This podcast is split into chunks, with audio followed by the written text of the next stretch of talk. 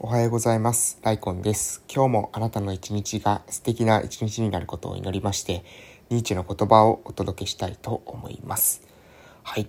おはようございます。本日2021年7月11日日曜日ということで、えー私はですね、鹿児島県の奄美大島某村で地域おこし協力隊として活動しております。えーでですね、えー最近ね、まあいろいろありまして、うん、昨日はですね、うんまあその、なんていうのかな、さいろいろありましてで始まってもね、あの困っちゃうと思うんですけど、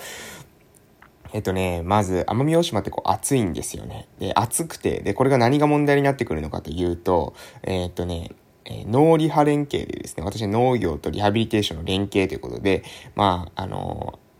育て、ある、ある作物をね、育てようとして、育てたんですよ。で、そしたら、まあ、日差しが強すぎてね、あのなんか、枯れかけているということで、あの、結構もうね、もうびっくり本当にね、なんか、せんべいみたいに、葉っぱがせんべいくらいカリカリになってたので、あの、これはまずいと。いうことで、水をまず撒かなければいけないというですね、まあ、その、おそらくその植物に関しては、大きくなっていったらね、水撒かなくても大丈夫なんじゃないかなと思ってるんですけれども、まあ、初期段階、植え付けした段階だったら、まだね、なんか根とか弱そうなので、えー水をね、撒いた方がいいのかなということで、えー最近ですね、水をまけるように、えちょっと環境を整えましたという感じです。はい。えー父のね、協力もあって、え水道もですね、設置されましたので、えもう本当にえ良かったという感じでね、あの、そんな感じで、まあ、水まけるようになりましたよということを、えお伝えしていき、えーおります。えーで、うん。で、まあ、水まけるようになりましたよといえどですね、その、まあ、カリカリになったですね、そのせんべいみたいになった葉っぱが戻るわけではないと思うので、あとはね、根っこが生きてるかどうかの勝負だと思うんですよね。で、その根っこが生きてるかどうかを確認しないで、なんか植え続けるっていうのは、これは愚策だと思うので、まあ、一旦ですね、その日当たりの良い、えー土地っていうんですか、あの、葉葉っぱをカリカリにしてしまうほど、しま、葉っぱをカリカリにしてしまうほどのね、あの、日光が当たる、えー土地に関してはですね、一旦ですね、ちょっと保留ということで、そうじゃなくてね、また別の角度からこうちょっと攻めていけないかなということで、えー探していたところですね、なんと、えー私、我が家にはね、あの、日当たりの悪い土地っていうのがですね、ありまして、日当たりの悪い土地がね、あったので、あ、この日当たりの悪い土地なら、まあ夏の暑さにもですね、えーあまりこう負けることないんじゃないかということで、えーただ悪すぎたらね、ちょっといや、さすがにね、あの植物で育つのかどうか不安でしたので、まあ木をね、あのチェーンソーで、えー昨日、あの父で、父がまあ主に、えー草刈り機で切って、チェーンソーで切ってという感じで、あのー10年ぶりくらいと、えー言われてますけど、その日当たりの悪い土地を、あの、開墾してまいりました。はい、えーそんな感じで、夏の間はですね、その日当たりの悪い土地をですね、うまく活用して、えー植物を増やして、えーで、それをですね、た、えーおそらく8月ま、は、まず、もう暑すぎて無理でしょうとえいうことなので、えー9月ということで、まあ、あの、秋のですね、秋に入りかけている時、えーぐらいになってきたら、また日もね、えちょっとずつ弱くなると思うので、えそうやって日がちょっと弱くなってきたぐらいのタイミングを見てね、あの、今度はまたその日当たりが良すぎる土地に、え少しずつ、えまあ、その植物を移すみたいなことをしていけたらな、というふうに思ってます。ということで、農業リハハビリ連携ですね、農リハ連携に関しては、えーそういった感じで進んでますよということで、えー今のところはですね、もうリハビリ、うん夏休みの間はですね、もうリハビリとか行っててもね、もう暑すぎて、えーちょっと日射病とか熱中症怖すぎるので、えそれはね、もう、うん、あの、もう私がやろうと。えいうことに思いました。えでね、えリハ、ノーリハ連携として本格的に動き出せるのは、まあ、その植物がしっかり育ってからかなと。いうことでね。えー、ということで、うん、まあ、打ち手をね、またちょっと他の打ち手も考えようかなというふうに思っているところです。うん。まあね、やらないといけないことっていうのは意外といっぱいあるので、まあ、それコツコツこなしていると、あっという間に、うん、秋が来て、で、秋が来て、まあ、冬が来てという感じで、まあなんか、だんだんどうにかなるんじゃないかなというふうに思ってます。はい、えー、そんな感じですかね。うん。あと、まあ、実家のですね、え実家というか、私の実家というより、あの、私の祖母の家なんですけど、そこの片付けとかもね、しないといけないなと、えー日々思っておるところです。やっぱそこ片付けて有効活用できるようにしていきたいなと思ってます。もう、私と、私たちの村ね、空き家がいっぱいあるんですよ。で、空き家がいっぱいあるんですけどね、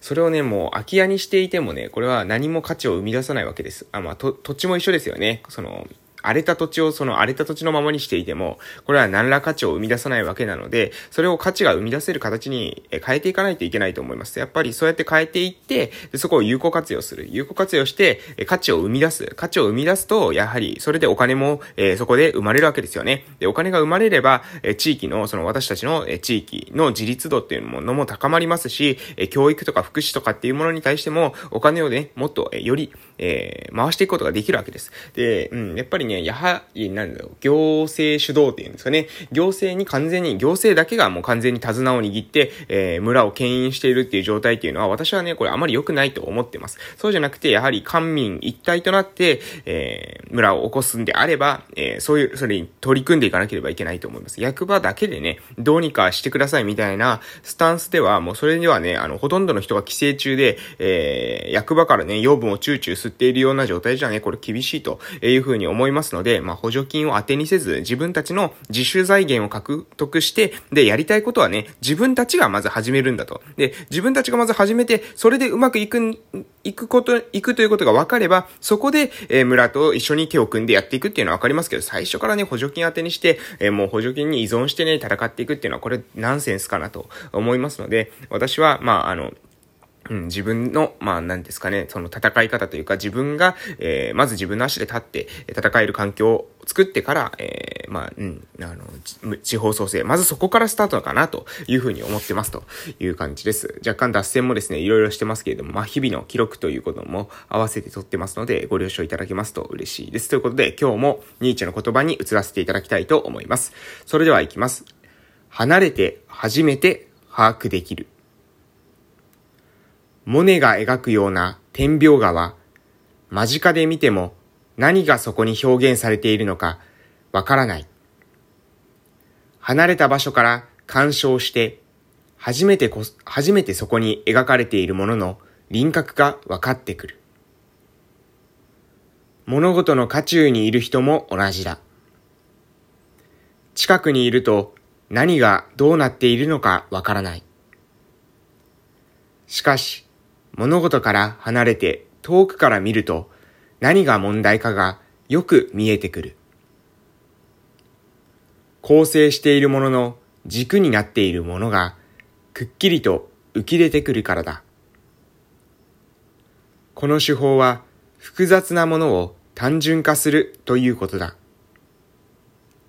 思想家と呼ばれるような人は、まずはこの方法を使って、込み入った事柄から太い枠になるものを取り出して単純化し、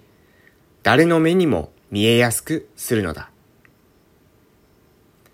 はい。えー、喜ばしき知識から離れて初めて把握できるということです。えー、離れていくですね、初めて理解できるものがあると。物事から、物事から離れて遠くから見ると何が問題かがよく見えてくる。えー、構成しているものの軸になっているものがくっきりと浮き出てくる。これは思想家と呼ばれている人たちが、えー、込み入った事柄から太い枠になるものを取り出し、単純化し、誰の目にも見えやすくすることと似ているということですね。うん。はい。もう本当に、えー、そうだと思います。あのー、わかりやすくね、どれだけわかりやすく伝えるかっていうこと、これとっても大事なんですよ。そうしないと、うん、例えば、まあ私が何か言ってたとして、えー、私が言って、その人、まあある人に言ったとするじゃないですか。それが A さん、A さんに話をしたと、えー、したときに、A さんにわかりやすく伝えるか、わかりやすく、えー、難しく伝えるかっていうことは、えー、何に次、えー、一番差が出てくるのかって私は考えてるのかっていうと、それは A さんに伝えたときに、B さんに A さんが伝えてくれるかどうかなんですよね。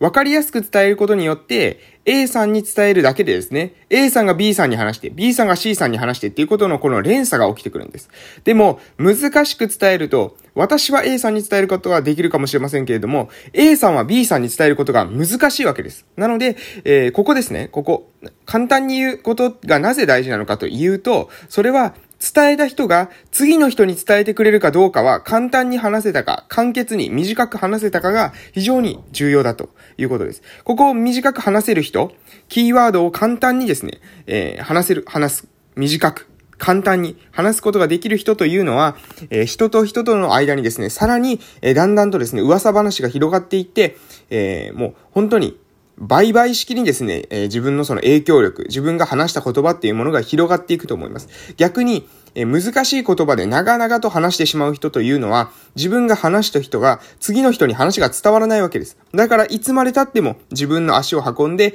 えー、話を、自分の考えというものを自分の口から伝達するしかない。これは非常に非効率なんですね。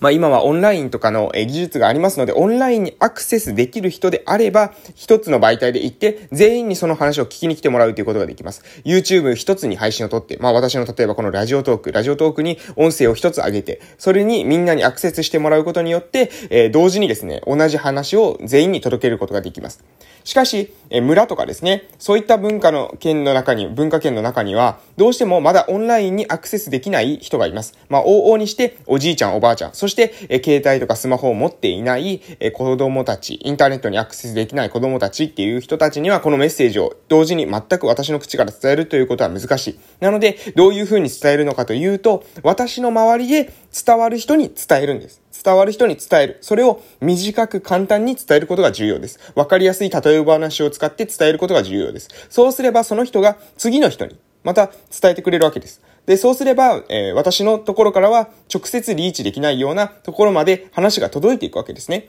これは非常に重要なことだというふうに私は思っていますので、えー、まあ、毎日ね、練習していきたいなと思っています。まだまだ、えー、話下手くそなところもありますけれども、簡単に短く、え、しっかりと伝える。その本質ですね、物事の本質というものを伝えて、みんなの中に、え、考え方の中に、え、変革を起こす。まあ、え、そういったことがですね、できると非常にいいなと思っています。え、そのためにはね、毎日コツコツやっていくこと、自分のできる範囲を積み上げていくことっていうのも非常に重要だと思いますので、え今日もね、あの、畑のね、日当たりの悪い土地の、え開墾にですね、父と二人行ってこようかなというふうに思っているというわけでございます。それでは以上でございます。えこれから今日というあなたの人生の貴重な一日が始まります。良い一日をお過ごしください。それでは夜の放送でまたお会いしましょう。いってらっしゃい